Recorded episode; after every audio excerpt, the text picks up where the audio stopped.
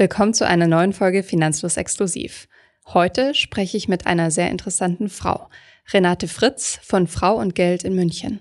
Sie ist unabhängige Finanz- und Vermögensberaterin und hilft Frauen dabei, finanzielle Hürden zu überwinden und endlich die eigenen Finanzen anzupacken. Female Finance ist zwar ein großer Trend, doch Renate Fritz arbeitet schon seit mehr als 20 Jahren in dem Bereich. Sie ist Geschäftsführerin und Mitinhaberin neben Helma Sick von der Beratungsfirma Frau und Geld in München. Ihr inhaltlicher Schwerpunkt ist die ganzheitliche Vermögens- und Ruhestandsplanung. Heute sprechen wir mit ihr über ihr Fachgebiet.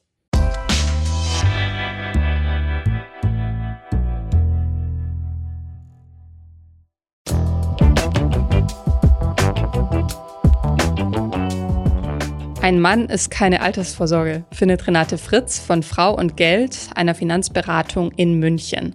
Heute spreche ich mit ihr darüber, wie Frauen ihre Finanzen anpacken können, warum das wichtig ist und wie es auch Männern helfen kann. Viel Spaß bei diesem Interview. Ich freue mich sehr, dass wir eine Fachfrau zum Thema Frauen und Finanzen heute hier haben im Podcast. Hallo, Frau Fritz. Hallo, Frau Bilanzia, grüß Sie. Ich freue mich, dass Sie heute mit mir sprechen. Beschreiben Sie uns doch mal kurz Ihren Alltag, Ihre Arbeit. Meinen Alltag. Ach du je. Ähm, ja, Finanzdienstleistungen für Frauen, das umfasst sehr viel. Das ist natürlich die Arbeit, die wir hier im Büro jeden Tag machen, also sprich Termine mit Frauen machen. Und da geht es über Geldanlage, Altersvorsorge, Vermögensanlage, Risikoabsicherung, wichtiger Punkt, ja. Was wir natürlich auch machen, sind ähm, Artikel schreiben, Interviews geben, Workshops äh, halten, Seminare halten, Vorträge halten, Bücher schreiben.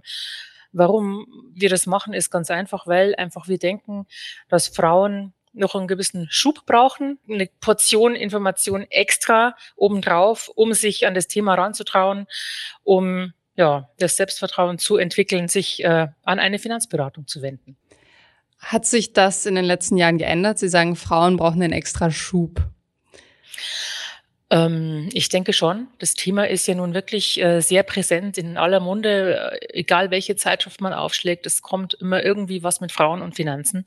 Und es ist sehr, sehr wichtig und wir sind sehr froh darüber, dass nun wirklich sehr viele auf diesen, ja, ich, ich sage, das, das soll nicht negativ klingen, aus der, auf den Zug aufgesprungen sind, aber das zeigt ja auch, wie wichtig das Thema ist. Ja, Da ist wirklich ähm, Bedarf da und es ist viel aufzuholen, denn die Frauen sind einfach da immer noch sehr, sehr hinten dran. Also sowohl bei der Rentensituation, bei der ähm, Geldanlagesituation, da muss man wirklich noch eine Schippe drauflegen. Wir haben schon das Gefühl äh, und sehen das ja auch an unserem Tagesgeschäft, dass äh, sehr viele Frauen, ähm, die sich lange, lange nicht an das Thema herangetraut haben, jetzt aktiv werden und uns aufsuchen zum Termin und auch Kundinnen bei uns werden und eben beraten und betreuen werden wollen. Ja, das ist vielleicht noch ein Punkt. Also natürlich wissen wir jetzt nur, was bei uns hier so los ist. Und ähm, wir merken und haben, haben das auch gelesen, dass zum Beispiel im Corona-Jahr ja sich auch viele an die Börsen getraut haben, die das früher nicht sich getraut haben. Ja. Ähm, das heißt, es bricht so ein bisschen auf und ich hoffe sehr, dass sich die Frauen da ein bisschen mehr zutrauen und ein bisschen mehr trauen. Was sind die Gründe, aus denen Frauen zu Ihnen speziell kommen? Also was sind so Auslöser dafür, dass Frauen ihre Finanzen in die Hand nehmen wollen? Ja, das sind eigentlich zwei unterschiedliche, es ist sehr facettenreich, aber vielleicht zwei Gruppen. Also einmal hat sich vielleicht im Leben irgendwas getan. Also man ist in irgendeiner Form äh, zu Geld gekommen. Also entweder hat man eine Abfindung bekommen oder aus Geld aus einer Scheidung ist da oder man hat ein Haus verkauft und weiß nicht, wie man das Geld anlegen soll. Man hat geerbt und weiß nicht, was man damit tun soll. Also im Grunde ist es eine, eine, eine kleine Art von Überforderung, ja, was, äh, was man mit solchen Summen macht, die einem quasi nur einmal im Leben zufließen. Und dann natürlich auch ähm, Frauen, die einfach schon was getan haben, prüfen wollen, was ob denn das sinnvoll ist, was sie da so haben oder überhaupt, was sie da so haben, weil sie es oft gar nicht wissen, was sie haben, ja, dass man mhm. ihnen das ausdeutschen muss. Ähm, viele suchen auch äh, tatsächlich eine laufende Betreuung, weil ihnen es zu viel ist ähm, oder zu virtuell, sich da selber ins Netz einzulocken und irgendwo virtuell was anzulegen. Ich glaube, das mögen Frauen nicht so gern da sind wir wirklich, äh, wie soll ich sagen, ja, gefordert, weil, und das merken wir immer noch, wir haben ja auch ein paar Männer in der Beratung, so um die 20, 25 Prozent. Da ist die Beratung eine ganz andere und Frauen haben immer noch mehr Fragen brauchen länger, um sich zu entscheiden. Aber wenn sie sich mal entschieden haben, dann hat es auch Hand und Fuß und dann ähm, kommt auch wirklich was, was zustande. Dann bleiben sie auch dabei und ähm, bauen das aus.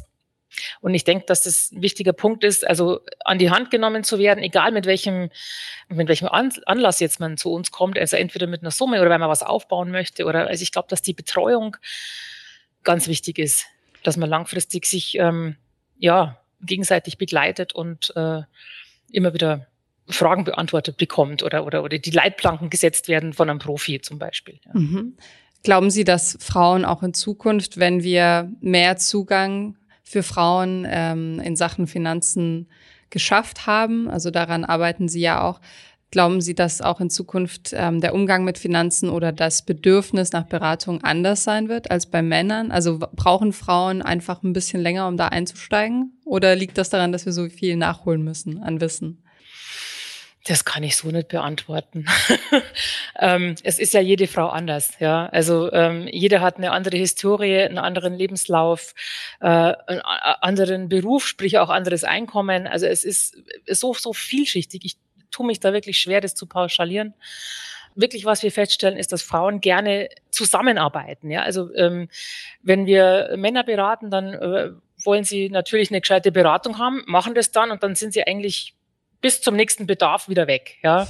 Bei Frauen ist es so, dass sie schon mehr kommunizieren und auch mehr ähm, ja, Anleitung brauchen oder, oder sich öfter mal rückversichern ähm, und ja, einfach mehr, äh, ja, mehr kommunizieren. Stellen Sie auch bei Finanzprodukten oder Versicherungsprodukten einen Unterschied fest zwischen Männern und Frauen tendenziell, wonach man so sucht? Nein, also, ich, also Männer- und Frauenprodukte muss es nicht geben, aber es ist schon äh, ähm, wie soll ich sagen, beim Frauen muss es immer flexibel sein, weil sie sich selten festlegen wollen, es aber dann meistens tun, weil es einfach ähm, gut läuft, wenn die Entscheidung steht, dann sind sie ja auch überzeugt von dem Produkt. Ähm, also wir, wir schauen, wir, achten darauf, dass es flexible Produkte sind, weil man ja nie weiß, was so kommt und Frauen halt einfach öfter mal krumme Lebenslaufe haben, wo man dann einfach tätig werden muss, wo man nachjustieren muss, wo aber wirklich äh, nach oben und äh, auch nach unten, wenn es denn sein muss, alles geht. Ja, also wo man auch nachlegen kann, um nicht jedes Mal wieder ein neues Produkt abschließen zu müssen, wo man quasi ähm, das Produkt oder die Produkte, für die man sich entschieden hat, auch ausbauen kann, mhm. die dann mit einem mitleben. Ja. Sie haben sich ja als Profil aufgestellt, Frauen und Finanzen, auch wenn Sie, wie ich jetzt gerade höre, auch Männer beraten. Welche Art der Ansprache wählen Sie, um Frauen auf Ihren Service aufmerksam zu machen? Ist das anders? Ist das in irgendeiner Weise auf Frauen abgestimmt? Also wir versuchen wirklich immer sehr klar und sehr deutlich die Dinge beim Namen zu nennen, ähm, ohne großartige Schnörkel, ohne Fremdwörter. Ähm, das sieht man auch in unseren Büchern und unseren Artikeln, dass wir immer sehr klar benennen, was jetzt Sache ist und sehr strukturiert vorgehen. Und ich glaube, das ist ähm, für viele Frauen ein Nenner, auf dem man sich gut treffen kann. Natürlich beantworten wir jede Frage. Und das ist, glaube ich, auch ganz wichtig und was wir auch immer wieder hören, dass wenn Frauen sagen, oh, das hätte ich mich bei der, bei der Bank oder bei einem Mann nie fragen trauen, ja, das ist, glaube ich, diese geschützte Atmosphäre, die man hier auch hat in einer Frauenberatung, dass man sich einfach ähm, mehr öffnen kann als, als Frau, dass man, ja, wie soll ich sagen, das Zutrauen eher fasst. Und unsere Ansprache ist sehr persönlich, sehr individuell was, glaube ich, auch zentral ist bei der Finanzberatung oder bei jeder Art von Beratung. Man muss sich einfach auf das Gegenüber wirklich sehr, sehr einlassen.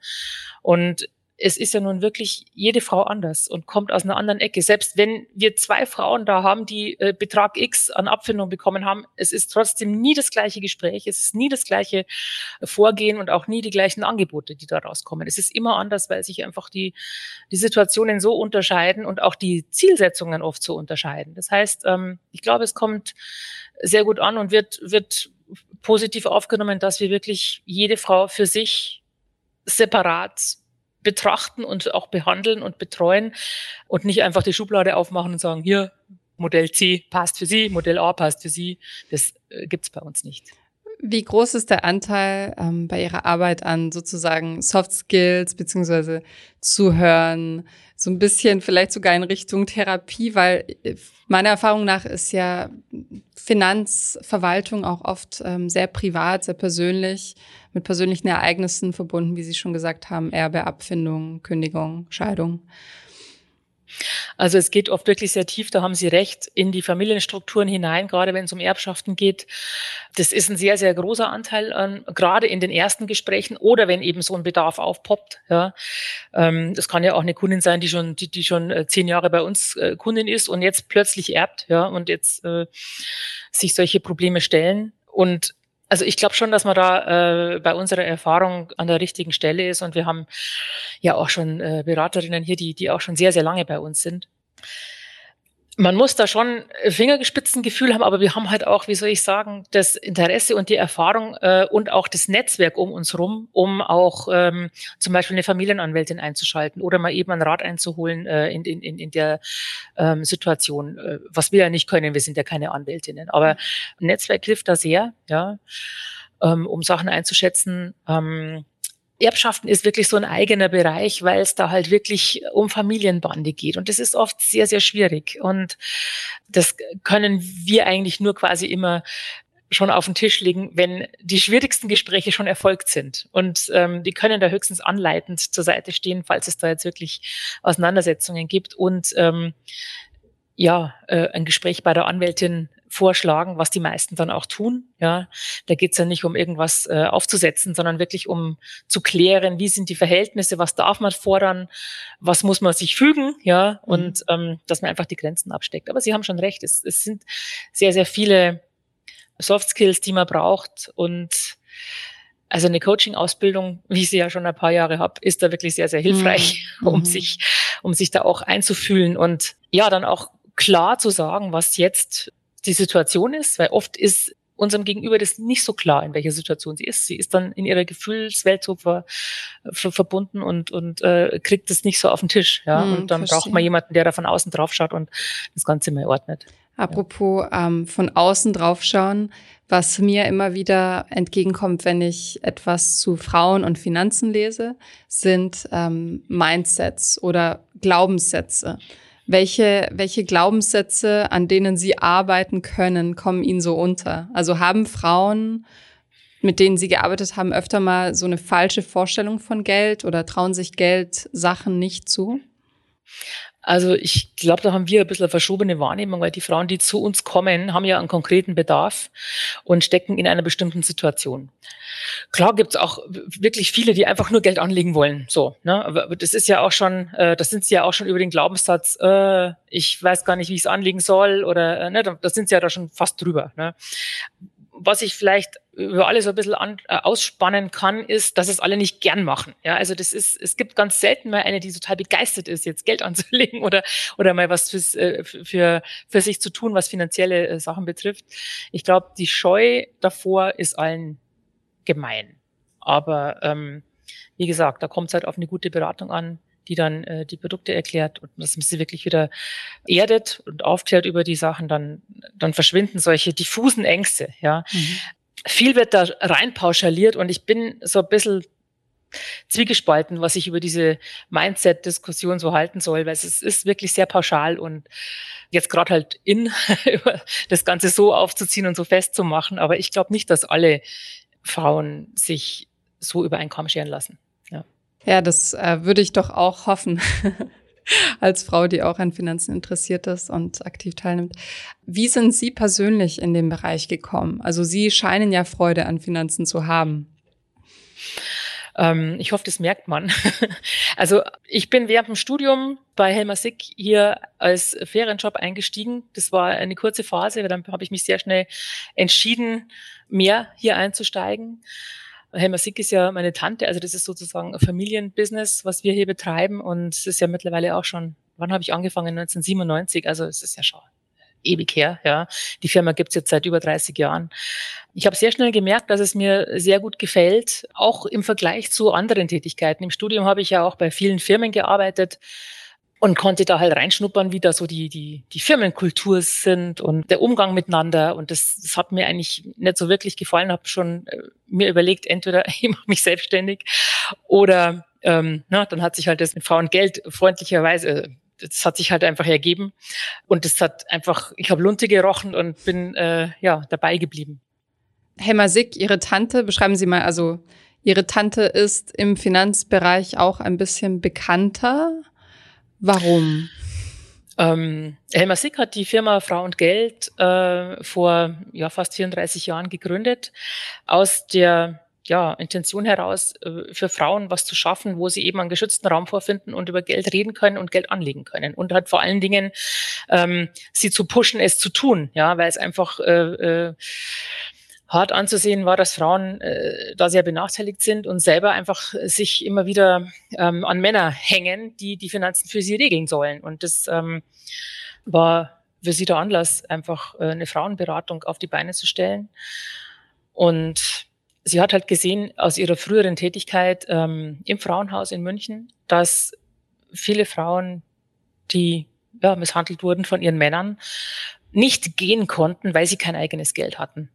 Und das ist einfach ein, ein, ein Missstand gewesen, der sie wirklich dazu ja, bewogen hat, äh, so eine Firma zu gründen für Frauen und ähm, ihnen diesen Raum zu bieten, den sie offenbar brauchen.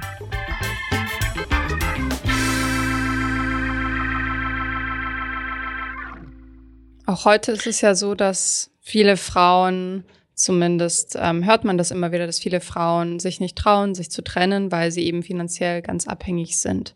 Wie blicken Sie auf, auf diesen Aspekt der ähm, ja, Finanzen in unserer Gesellschaft? Also es gibt äh, ja dieses Buch von Frau Sick und Renate Schmidt, der ehemaligen ähm, Familienministerin. Ein Mann ist keine Altersvorsorge und es ist so wahr äh, immer noch, dass man es gar nicht laut genug sagen kann. Wir haben jetzt nicht mehr so viele Frauen aus dieser Situation hier bei uns in der Beratung, wie es äh, noch vor 10, 15 Jahren war. Aber es ist immer noch so, dass viele sagen, ich bin genau die, die Sie da beschreiben. Ja, ich habe äh, eigentlich eine gescheite Ausbildung, ich habe ordentlich Geld verdient, dann kamen die Kinder und ich habe aufgehört und bin jetzt 15 Jahre draußen und jetzt ähm, ja ist der Zug abgefahren beruflich für mich und ich hänge an meinem Mann. Ich habe mich auch bewusst auf das Familienmodell eingelassen, habe mir gar keine Gedanken gemacht und jetzt ist es so, dass ich Mitte 50 bin, er möchte die Scheidung und ich habe äh, ja so lange ausgesetzt, dass ich nicht mehr Fuß fassen kann. Ja? Und, und solche Situationen tun einem dann halt wirklich weh, weil man immer denkt, ähm, es muss sich doch jetzt mittlerweile ähm, schon drum gesprochen haben, dass das nicht funktioniert. Ich meine, jede zweite Ehe wird geschieden. Man muss wirklich, äh, also in Großstädten, auf dem Land ist es jede dritte, kann man sagen, so, mhm. ähm, dass das einfach nicht funktioniert, sich an, an, an den Partner zu hängen, der wird mich schon versorgen. Ja, das klappt einfach heute nicht mehr. Und ich meine, Männer haben zwar mehr Rentenansprüche als Frauen, aber für zwei reicht es doch in der Regel auch nicht. Ja, das muss man doch auch mal ganz klar sagen. Das ist wirklich eine Illusion, der man da erliegt. Und am besten ist es, und das verfolgen wir ja nun auch schon seit, seit langer Zeit, dass Frauen für sich eine Altersvorsorge und äh, eine Geldanlage schaffen, finanziell sich unabhängig machen, auch innerhalb der Beziehung. Das ist unser absolut großes Ziel. Und dafür gehe ich wirklich jeden Tag ins Büro weil Unabhängigkeit nur dadurch entsteht, wenn man wirklich eigenes Geld hat und jeden Tag sich entscheiden kann, ob man, ob man hm. zusammenbleibt oder geht. Ja, nur das ist wirklich echte Unabhängigkeit. Es gibt natürlich Phasen, gerade in der Familiengründungsphase, da hat man vielleicht einmal ein paar Jahre Abhängigkeit, aber man muss da eben wieder rauskommen. Ja. Idealerweise teilen sich beide die Familienarbeit für eine gewisse Zeit und fahren halt die Arbeitszeit runter oder, oder ne, teilen sie sich auf. Aber das sind leider noch zu wenige Paare, die das praktizieren. Da, da müssen wir wirklich hin. Ja. Und wie kann, halt man, auch, wie kann man, hm? kann man Unabhängigkeit als Frau erreichen, also finanzielle Unabhängigkeit? Also finanzielle Unabhängigkeit geht eigentlich einher mit ausreichend Erwerbseinkommen. Ja, das heißt, Frauen müssen erwerbstätig sein, müssen arbeiten, eigenes Geld verdienen und für sich äh, ja eine eigene Altersvorsorgesäule schaffen.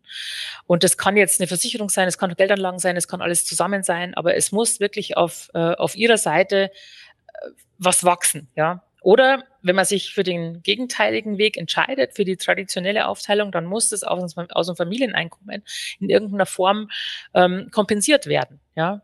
Also dass man sagt, ich bleib zu Hause bei den Kindern, weil wir das so beschlossen haben, aber ähm, dann muss der Hauptverdiener oder die Hauptverdienerin, je nachdem, wie die Konstellation ist, ähm, der anderen Partei die Sache irgendwie ausgleichen. Ja? Und nachdem das in den wenigsten Fällen auskömmlich funktioniert, äh, kommt man wieder auf die Erwerbstätigkeit. Also das kann wirklich nur eine, eine kurze Phase sein, in der man äh, so abgeleitet kompensiert. Ansonsten ist es wirklich am besten und am sichersten, dass man die Ausbildung, die man genossen hat, auch äh, auf die Straße bringt und selber was arbeitet. Da ja. kommen wir wieder zu den persönlichen Geschichten, zu denen wir ähm, vorher schon gesprochen haben. Mhm. Das bringt bestimmt nicht nur Freude in, ähm, in Paare, oder? Also wenn man, wenn man, wenn die Frau ankommt und sagt, so, ich will jetzt ähm, einen Anteil an deiner Rente oder so, ich will, dass wir uns das jetzt fair aufteilen. Ganz ehrlich, das ist oft ähm, anders.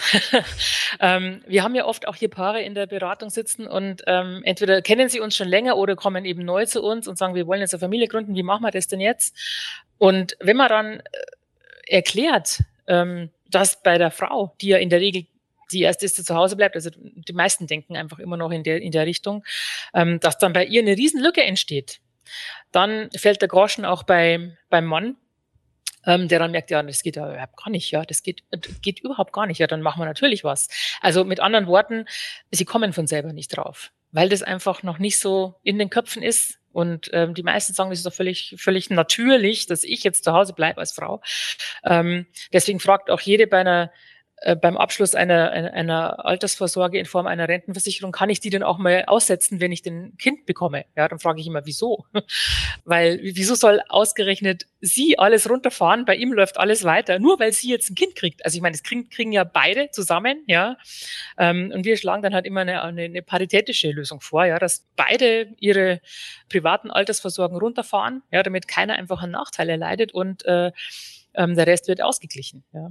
Also mit anderen Worten, man muss es wirklich sagen, man muss es formulieren und dann, ähm, also die meisten sind hier für Fairness, ja. Das ist äh, gar keine Frage. Nur von selber ist es einfach noch nicht so weit, dass man es äh, regeln kann oder dass man einfach drauf kommt. Aber es ist ja schön zu hören, dass ein kleiner Stups in die Richtung ähm, Ihrer Erfahrung nach schon. also schon ich habe noch kein bringt. Paar erlebt, wo das dann äh, nicht geklappt hat tatsächlich. Das kann jetzt natürlich auch, wie gesagt, wieder unsere verschobene Wahrnehmung sein, dass äh, bei uns eben solche Paare kommen, die eben schon gewillt sind, es so äh, zu machen. Ja. Kommen wir Aber zu natürlich ist es, ist es auch ein Politikum, dass man mhm. die, den Rahmen dazu setzen muss, dass das auch möglich ist. Ne? Ja, apropos äh, politischer oder gesellschaftlicher Rahmen. Mich würde noch interessieren, was viele Frauen ja auch ankreiden als benachteiligend im System ist das Ehegattensplitting. Was halten Sie davon? Naja, durchs Ehegattensplitting ähm, ist es ja äh, einer, meistens eben der Mann, der wesentlich mehr verdient als ähm, die andere Partei, was meistens die Frau ist, ja. Und das wird eben mit äh, Steuervergünstigungen belohnt innerhalb des Ehegattensplittings. Es ist ähm, einfach ein, ja, es ist eine Fehllenkung des Staates, weil äh, da ganz oft ein Schuh draus wird, finanziell, aber auf kurzfristige Sicht, dass das Paar mehr Geld bekommt. Ja. Aber es ist halt auf lange Sicht einfach ähm, ja fatal, weil die Frauen halt draufzahlen und sich einfach so einrichten. Ja, das ist ja nicht nur beim Ehegattensplitting so, sondern auch bei den anderen abgeleiteten Versorgungssystemen. Viele verlassen sich immer noch auf die Witwenrente, um Gottes Willen, ja, zum Beispiel. Also das, das ist ähm, passé, ja, und reicht in 100 Jahren nicht. Oder gehen selber nicht mehr Stunden arbeiten, weil sie sonst nicht mehr über den Mann krankenversichert sein können. Also ne, äh, diese ganzen abgeleiteten Versorgungssysteme müssen wirklich überschaut, überholt werden und mal in die Neuzeit gebracht werden, ähm, damit man sich hinter diesen, ja, hinter diesen Rahmenbedingungen nicht mehr verstecken kann. Was wäre für Sie eine Alternative dazu? Naja, eine Individualbesteuerung zum Beispiel oder eine Familienbesteuerung, wie es jetzt auch angedacht ist, fänden wir sehr gut, weil da auch die Verantwortung, die man sich selber gegenüber hat, nochmal deutlicher wird. Ja, man, man geht dann einfach selbstbestimmter an die Sache ran und verlässt sich nicht auf andere, die ja das, äh, das ist, was letztendlich rauskommen soll, auch nicht erwirtschaften werden können. Weil, wie gesagt, die Renten und die Versorgungen sind einfach nicht mehr in der Höhe, dass es für beide langt. Ja. Mhm. Also ich finde schon, dass man hier mehr Eigenverantwortung an den Tag legen sollte. Und man sieht an dem Punkt sehr deutlich, dass das, was wir privat leben, sehr politisch ist und man vielleicht auch mehr äh, da fordern sollte, dass es, äh, jetzt haben wir ja eine neue Regierung, eine neue Chance, eine, ne, eine, eine neue Wege einzuschlagen. Also wir hoffen sehr, dass sich da was tut, dass, ähm, dass diese alten Zöpfe endlich abgeschnitten werden. Ja. Mhm. Man ist ja in anderen Ländern auch schon viel weiter. Da ist es überhaupt keine Frage, dass die Frau arbeiten geht. Ja. Da ist es auch keine Frage, dass, ähm, dass genügend Kitaplätze da sind, dass, dass hier top ausgebildete Erzieherinnen tätig sind, wo man wirklich ähm, die Kinder beruhigt lassen kann, weil sie da wirklich äh, ja, gerne sind und ähm, top beaufsichtigt werden und gut, mit, mit gut bezahltem Personal äh, unterwegs sind. Also da ist noch eine große Wegstrecke zu tun, aber es, es wird uns vorgelebt aus dem Ausland. Nur wir sind da ein bisschen hinterher. Ja. Hm.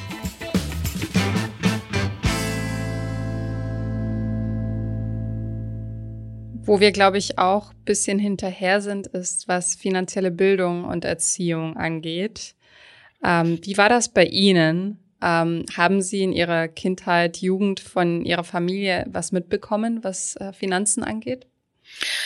Ja, das habe ich tatsächlich, weil äh, meine Eltern sind selbstständig ähm, und haben eine eigene Firma gehabt, eine kleine Firma die jetzt mein Bruder übernommen hat. Aber in unserer Kindheit war das halt wirklich äh, vormittags, mittags, abends beim Essen. Äh, es gab eigentlich Gespräche um die Firma äh, von vorn bis hinten. Ja, das heißt, man hat äh, mitbekommen als Kind, dass Geld auch mal knapp werden kann, dass es äh, wohl eingesetzt werden muss, dass man auch mal investieren muss, dass man sich trauen muss, dass man ja, dass man auch mal eine Bank braucht, die einen Kredit gibt, ja, dass das doch nichts Verkehrtes ist, ja, dass man, ne, also den, den ganzen Umgang mit Geld ähm, innerhalb einer kleinen Firma sehr nah zu begreifen, hat mir schon geholfen ähm, für die Tätigkeit, die ich jetzt ausübe. Was vielleicht auch ein bisschen mehr die, die Angst, die Scheu mhm. genommen hat, äh, zu planen und sich auch auf das zu verlassen, was man da vorhat. Ja, das ist, glaube ich, ein großer, ein großer Schritt. Ja.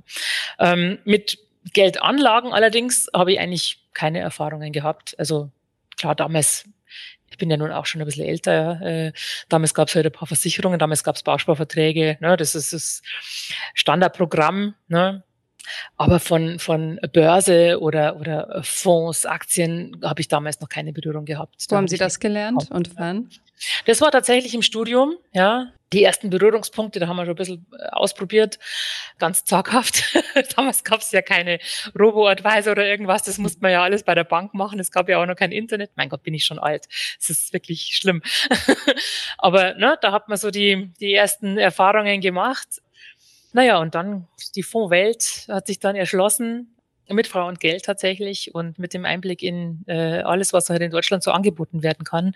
Also der Vorteil einer unabhängigen Finanzberatung, wo man mit niemandem wie soll ich sagen, Verträge schließt und die dann verkaufen muss, sondern man kann ja als unabhängige Finanzberaterin alles anbieten, was in Deutschland so kreucht und fleucht, was man natürlich nicht tut, weil man natürlich nur die guten Sachen anbietet. Ja. Sie arbeiten auf Honorarbasis, richtig? Nicht nur, aber auch, ja. Und wir haben halt wirklich einen sehr, sehr ähm, großen Markteinblick und äh, ja, klar, nach, nach so vielen Jahren hat man natürlich ähm, Erfahrung, die Spreu vom Weizen zu trennen und bei so neueren äh, Produktwellen, nenne ich es mal, ja, äh, die, ja, erstmal zu gucken, was sich da so bewährt, ja. Wir können nicht zu denen, die, die sehr spekulativ auf jeden Zug aufspringen, ähm, sondern wir schauen uns immer gern die Landschaft dann so an und ähm, prüfen sehr genau, was wir empfehlen. Und ich würde mal sagen, wir sind jetzt äh, im Mittelfeld angesiedelt. Also wer, wer, wer spekulative Anlagen sucht, der ist bei uns jetzt nicht so äh, gut, gut geeignet. Gut ja, beraten. was, was genau. wäre denn, ähm, was würden Sie denn sagen, ist so der Klassiker? Wenn ich zu Ihnen komme, ich sage, ich habe 100.000 geerbt oder 50.000 geerbt, ähm, wo soll ich damit hin? Ich bin im jungen bis mittleren Alter. Ich habe also noch ein bisschen Zeit ähm, und will das Geld vermehren, aber nicht zu viel Risiko fahren? Also tatsächlich schauen wir bei einer Erstberatung immer, egal wie jetzt der Wunsch der Kundin ist, wir schauen immer, was ist schon da. Ist es in Ordnung, was da ist? Passt es zu der, äh, zu der Frau? Passt es zu der Person ähm, auch in, perspektivisch, also zu ihren Zielen? Ja, weil oft hat man ja was, was ähm, was man einfach jahrelang nicht geprüft hat, gerade in, in puncto Geldanlagen. Vielleicht hat man auch von den Eltern schon Fonds geschenkt bekommen und hat die nie wieder angeschaut. Ja, also wir prüfen immer alles, was da ist. Äh, passt es noch? Muss da was justiert werden? Ähm, und dann schaut man, was äh, zur Verfügung steht an Anlagezeit, an Zielen, wann wird das Geld wieder gebraucht. Und da ergibt sich dann ja auch schon ein Rahmen, ähm, in der bestimmte oder in dem bestimmte Geldanlagen passen und eben bestimmte nicht passen. Ja, und dann äh, wird geschaut, werden die vorgestellt quasi und dann wird geschaut, wo es die Kundin tendenziell hinzieht und dann ähm, wird das festgemacht. Ja. Also es werden dann äh, Fonds oder es können natürlich Fonds sein, ja, aber eben auch ein Versicherungsbereich zum Beispiel. Also es, es kann auch sein, dass die Kundin sagt, ich habe jetzt zwar schon zwei Depots oder ein Depot, ja, aber auf der Versicherungsseite habe ich noch gar nichts, also sprich auf der klassischen Altersvorsorgeseite, ähm, wo man später mal ja das Einkommen im Ruhestand generiert. Und ähm, da kann man ja auch sehr, sehr viel machen. Es kommt jetzt ein bisschen aufs Alter der Kundin an, aber wenn noch viel Zeit ist, dann spricht überhaupt nichts dagegen, zum Beispiel ein ja, ein, ein Fonddepot im Versicherungsmantel zu machen, wo man sich über der ganzen Laufzeit über ja, die, die äh, Transaktionskosten spart, die Steuern spart beim Wechsel von Fonds, wo man genauso justieren kann wie in einem offenen Fonddepot, äh, wo man aktive und passive Fonds einsetzen kann und später eben die Wahl zwischen Kapitalauszahlung und Rente hat. Ja. Arbeiten Sie auch mit ETFs? Ähm, innerhalb der Versicherungsprodukte auf jeden Fall, ja. Innerhalb unserer äh, standardisierten Vermögensverwaltungen auch, aber nicht toujours. Momentan haben wir zum Beispiel keinen eingesetzt, weil wir die Erfahrung gemacht haben, dass in so unsteten ähm, Marktzyklen, so unsteten Marktphasen das aktive Management oft besser ist. Mhm. Weil man da einfach mehr justieren und mehr gewichten und mehr ausgleichen kann, gerade wenn es mal äh, nach unten hin äh, ein bisschen wackelt, ja. Wenn der Boden fehlt, was er momentan so äh, den Anschein hat, äh, mit den den ganzen Bedrohungen, die wir äh, gerade haben. Aber wir können ETFs einsetzen, das ist gar, kein, gar keine mhm. Frage. Ja. Was ich oft als ähm, Argument bei ETFs sehe, ist, dass dass man daran ja nicht so viel verdienen kann. Wie ist Ihr Blick darauf, weil es ja sozusagen kaum Kosten gibt, die dabei anfallen? Ähm, das würde jetzt bei uns keine, keinen Ausschlag geben, weil wir ähm, über die standardisierte Vermögensverwaltung eine Gebühr erheben, egal was da drin ist. Also wir setzen ja auch aktive Fonds ein in der institutionellen Tranche, wo man also auch nichts über den Fonds selber verdient. Ja, das ist ja auch nicht unser Ziel. ähm, soll hier die Leistung bewertet werden und ähm, die Betreuung und der Fortgang, ja, und nicht äh, eine, eine Produktfinanzierung stattfinden. Ähm, wir schauen immer, dass die Produkte, die wir einsetzen, gerade bei den standardisierten Vermögensverwaltungen, dass die sehr schlank sind von den Kosten und wenig hängen bleibt, ja.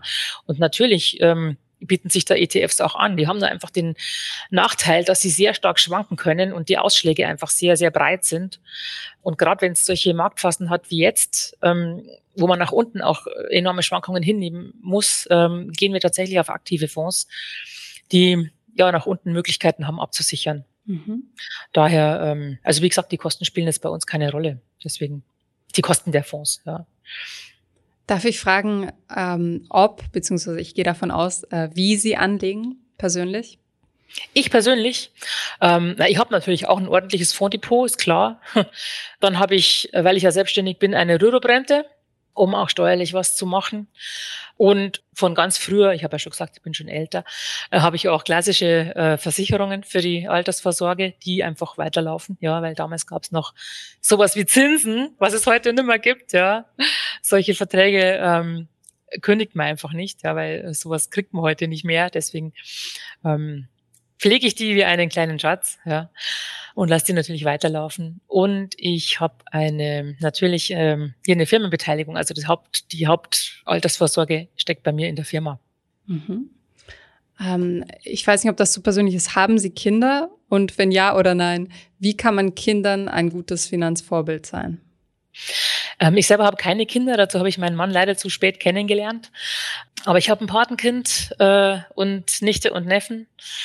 Und äh, ich denke, es ist einfach wichtig, über Geld zu reden, es nicht zu mythologisieren in irgendeiner Form, ähm, einfach auch die, die, die Tatsache zu vermitteln, dass alles was kostet, dass nichts umsonst ist, dass man dafür arbeiten muss und dass man das Verhältnis hinkriegt vom Verständnis her, wie viel man denn arbeiten muss für wie viel Geld. Ja. Also das hat mir persönlich ähm, in meiner Jugend sehr geholfen und ähm, ich denke, dass das immer eine gute Herangehensweise ist, äh, Kinder daran heranzuführen, dass man dass man ihnen ein kleines Budget gibt, wenn sie ein bisschen älter sind und ähm, eine entsprechende Zeit, um damit Haus zu halten, ja. Und ja, wenn es alle ist, dann ist alle. Ne? Und erst dann, wenn die Zeit um ist, gibt es wieder was Neues. Was haben Sie persönlich über Finanzen gelernt, was Sie vor Ihrem Beruf noch nicht wussten? Hm. Dass das ein Sektor ist, wo man mit Vertrauen, ähm, wie soll ich sagen, in, in, in die Produktwelt nicht wirklich weit kommt. Man muss es wirklich prüfen und verstehen. Vertrauen ist jetzt von meiner Seite aus, ja, wenn, wenn ich als Beraterin auf den Markt blicke, ähm, schlecht weil mit Vertrauen kauft man sich nichts. Also das ist äh, Hochglanzprospekte gibt's ja überall. Alles klingt immer toll und alles klingt immer wunderbar und für alle geeignet. Und ähm, wenn ich eins gelernt habe, ist, dass äh, kein Produkt zu allem passt. Ja? Jeder ist so unterschiedlich und nichts packt, passt für jeden. Deswegen ist es ja auch so schwierig, ähm, das Passende zu finden für alle. Und im Umkehrschluss kann auch eben nicht alles für von sieben bis 70 ähm, verkauft werden. Also es ist äh, individuell anzugehen, ähm, auf Prospekte reinzufallen und auf Aussagen reinzufallen. Ähm, davon kann ich nur warnen. Ähm, man muss immer hinter die Produkte schauen. Wir haben zum Beispiel ein, eine Produktschiene nicht verkauft, womit wir uns vielleicht eine goldene Nase verdient hätten, aber ich weiß bis heute nicht, wo das Geld herkommt. Also wie die Rendite zustande kommt. Deswegen lassen wir von sowas die Finger. Also das ist, sind super Prospekte. Wir werden wöchentlich angeschrieben. Es ist, äh, gibt keinen drinnen. Wir haben das schon so oft abbestellt. Immer wieder kommen die E-Mails. Ähm, und es klingt alles immer sehr verheißungsvoll und, und, und, und wahnsinnig lohnend. Aber ähm, wenn ich es nicht nachvollziehen kann, kann ich es auch nicht weiterempfehlen. Und das werde ich auch nicht tun. Also ganz genau hinschauen und nicht blenden genau. lassen. Hinterfragen, mhm. genau und nicht einfach nur, weil der Herr ja so nett ist oder das höre ich immer, ja, bei der Bank, er war so nett. Mhm. ähm, das ist immer äh, ja die schlechte Variante. Dann vielleicht noch zum Abschluss, wenn wir schon dabei sind, ähm, welchen Rat haben Sie an Frauen, die ähm, auf ihrer To-Do-Liste Finanzen aufräumen stehen haben, aber sich noch nicht so ganz dazu überwinden können? Ähm, Termin bei uns ausmachen. Nein, ähm, wirklich mal schauen, äh, wie sind denn meine Finanzen genau äh, ausgestaltet? Also sich aufschreiben, was verdiene ich jeden Monat, was für was gebe ich das Geld wieder aus? Kann man da vielleicht was justieren? Wie viel bleibt tatsächlich übrig? Ja, was bespare ich schon? Also welche welche Modelle habe ich denn schon, dass man sich mal konkret nebeneinander aufschreibt? Und ähm, manche haben ja zum Beispiel fünf Europafonds, ja, Gut, die können jetzt auch unterschiedlich gestaltet sein, aber in der Regel äh, sind sie von der Korrelation her sehr hoch. Ja, also sprich, alle bewegen sich gleich. Das ist nicht wirklich eine Streuung. Also, ne, dass man sich mal klar auf ein, äh, auf ein großes Blatt Papier aufzeichnet, was ist überhaupt alles da. So ein richtiges ähm, Ne, also relativ nüchtern rangehen. Relativ nüchtern rangehen, was ist da, genau, und was geht wo rein. Und dann überlegen, ähm, passt es zu mir? Wenn man das selber schon einschätzen kann. Ansonsten muss man sich halt dahingehend beraten lassen. Geht noch mehr? Ganz wichtig, wie ist das Ergebnis, wenn ich das jetzt durchziehe bis zum Ruhestand? Ja, dass man sich, ähm, es gibt ja genügend Rechner im Internet, dass man sagt, okay, äh, ich mache bei den Fonds vielleicht, äh, gehen wir mal vorsichtig ran, so äh, vier Prozent, ja, wenn noch ein bisschen Zeit ist, dann ist es durchaus realistisch. Ähm, was kommt denn dann da raus? Reicht es dann? Muss ich, müsste ich vielleicht erhöhen? Ne? Also, dass man dass man sich selber wirklich nüchtern betrachtet und nachdem das sehr schwer oft fällt, ähm, sucht man sich dazu halt Hilfe, weil man da einfach doch einen neutralen Blick auf diese Sache bekommt. Aber es ist oft so, dass ähm, sich Finanzen oder Finanzprodukte in einem Portfolio ansammeln, die man einfach mal so aufgeschnappt hat, worüber man gelesen hat, dann hat man das gekauft und das gekauft und das gekauft und am Ende äh, passt halt doch nicht zusammen, ja, oder gibt kein homogenes Bild, äh, dass es sich gut ergänzt, dass die Streuung ausreichend ist, dass man äh, kurz-, mittel-, langfristig aufgestellt ist, ne, oder so. Es ist oft sehr ähm, ein echtes Durcheinander. Und da hilft es schon, mal sich professionell beraten zu lassen, um das mal auf die richtige Schiene zu setzen, damit man selber wieder äh, ja, das Ganze fortführen kann. Okay, alles klar. Jetzt wissen wir also, wenn wir irgendwelche Ordner mit Abrechnungen haben, die wir nicht verstehen, am besten reinschauen oder Hilfe suchen, um es zu verstehen, um ähm, selbst zu gestalten, was mit den Finanzen passiert und wohin es gehen soll. Vielen Dank für Ihr sehr offenes Gespräch, ähm, dass Sie uns so viele Einblicke gegeben haben in Ihren Arbeitsalltag und in Ihre lange Erfahrung mit Frauen, auch Männern im, ähm, im Umgang mit Finanzen. Vielen Dank, Frau Fritz. Ich danke Ihnen.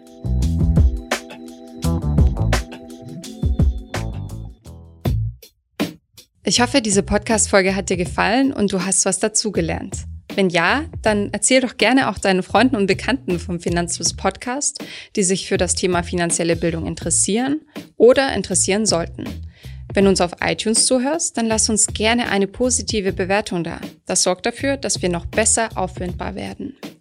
Alle wichtigen Links und Verweise findest du wie immer in den Shownotes zu diesem Podcast. Auf unserer Homepage findest du außerdem eine ausführliche Beschreibung zu jeder Folge. Du findest sie unter finanzfluss.de slash podcast. Vielen Dank fürs Zuhören und bis zum nächsten Mal.